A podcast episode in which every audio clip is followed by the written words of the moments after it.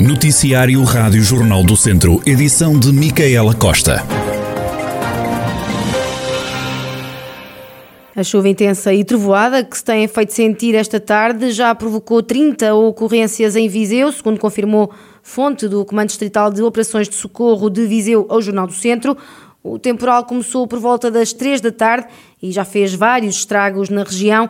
As ocorrências mais frequentes são inundações, quedas de árvores, movimentos de massa e colisões rodoviárias por causa da chuva intensa. No terreno estarão pelo menos 70 operacionais entre os bombeiros voluntários de Viseu e os sapadores de Viseu e 26 viaturas. O mau tempo levou ainda a Câmara Municipal de Viseu a cancelar os eventos culturais previstos para esta noite no campo de Viriato e no Parque Aquilino Ribeiro. No campo de Viriato, os espetáculos musicais protagonizados pelo grupo Musicando e pelo núcleo musical Amigos Tuna está assim cancelado. Já no Parque Aquilino Ribeiro, as boticas estão encerradas e o concerto Flávio Rodrigues, Raquel e Rodrigo foi também adiado. A greve dos oficiais de justiça encerrou esta quarta-feira vários tribunais na região. Luís Barros, do Sindicato dos Funcionários Judiciais, revela o impacto que o protesto está a ter. Há muitos tribunais fechados na região, a adesão foi forte, foi massiva de todos os funcionários judiciais. Temos encerrados os tribunais de Moimenta, o Tribunal de Armamar, o Tribunal de São Pedro do Sul, encerrado o Tribunal de Bozela, encerrado o Tribunal de Oliveira de Frades, encerrado o Tribunal de Tondela, encerrado o Tribunal de Mangolde, encerrado o Tribunal de Santa Compadão, encerrado o Tribunal de Nelas, encerrado o Tribunal de Sátão, encerrado o Tribunal de Castrodeira.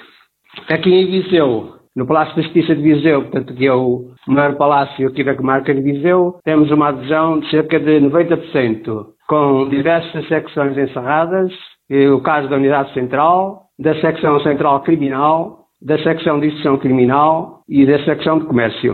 A greve está a ter, segundo o sindicalista, uma adesão de 90% na comarca de Viseu.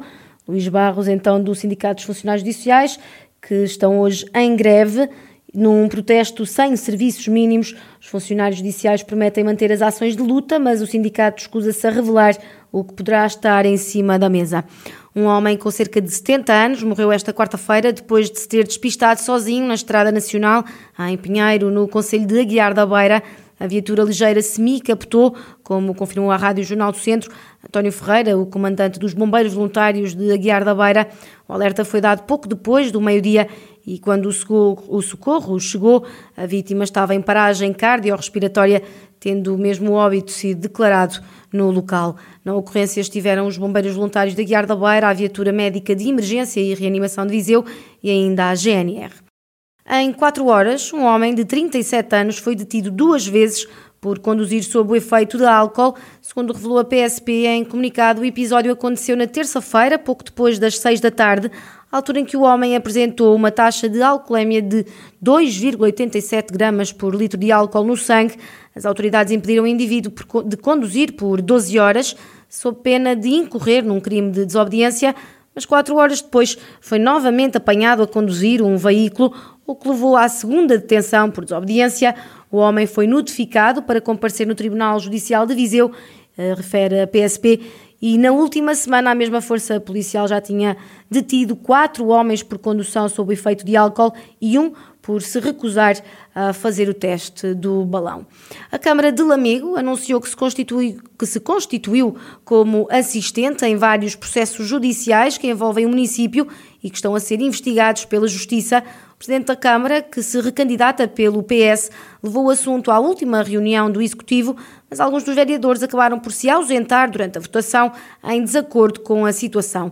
Ângelo Moura garante que, mesmo assim, a deliberação foi aprovada por unanimidade. Proposta de deliberação foi submetida à discussão. Eh, na discussão participaram os sete vereadores presentes, eh, submetida à votação no ato da votação apenas estavam quatro vereadores presentes na reunião, o que eh, constituía quórum.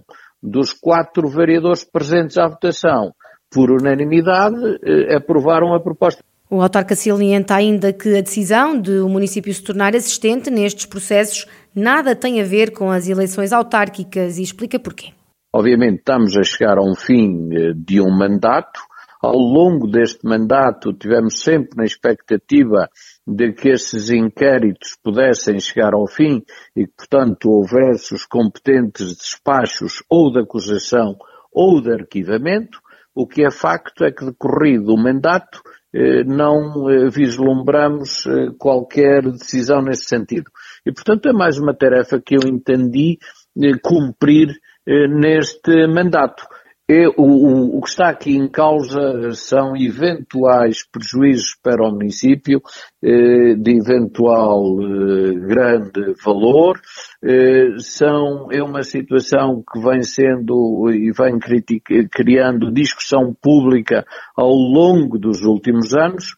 eu entendi que o superior interesse do município implicava que esta decisão fosse uma decisão eh, colegial. Já o vereador do PSD, Fernando Silvério, tem um entendimento diferente e não poupa nas críticas à maioria PS.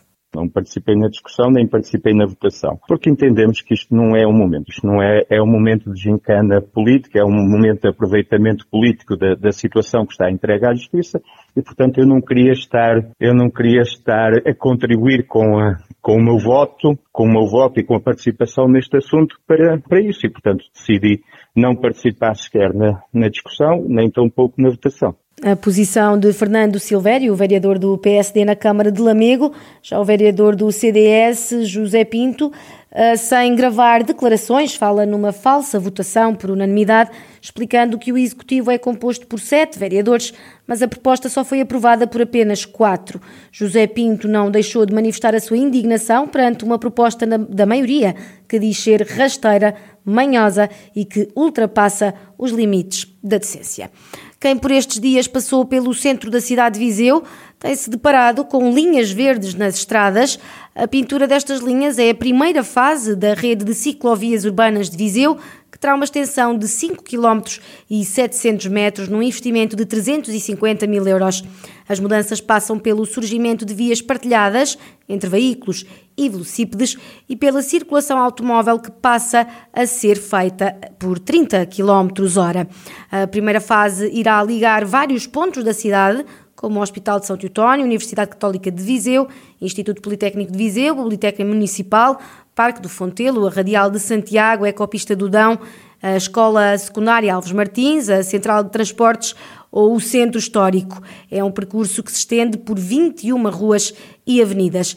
A segunda fase alarga-se ao perímetro da circunvalação, já a terceira e última fase ganha novos afluentes em seis freguesias do Conselho. No total, a rede de ciclovias do MUV terá uma extensão de 66 quilómetros. Fechamos com a oitava edição do Constálica Rally de Vozela, que vai para a estrada nos dias 11 e 12 de setembro. A segurança do público e de todos os intervenientes nesta competição é uma prioridade para a organização. A garantia foi deixada pelo diretor de provas, Joaquim Neves, que também explicou quais vão ser as passagens e os pormenores dos pilotos no primeiro dia. No domingo, a partida do Rally será pelas 10 horas, com previsão para o primeiro concorrente na PS Moura do Castelo pelas 10 e 38. No troço da Penoita, dado, dada a sua extensão, terá ao quilómetro 6,54 um reforço de meios. O início da segunda secção, saída do reagrupamento, será pelas 13h57 para o primeiro concorrente entrada em parque fechado pelas 16 horas. Estamos dispostos a levar novamente alegria e emoção a muitos que apreciam e vivem o desporto motorizado. Mesmo depois do sucesso do ano anterior, José Correia, presidente da comissão organizadora do Rally, garante que vai haver um reforço de meios para que sejam cumpridas todas as normas de prevenção da pandemia da Covid-19. A oitava edição do Constálica Rally de Vozela vai então para a estrada nos dias 11 e 12 de setembro.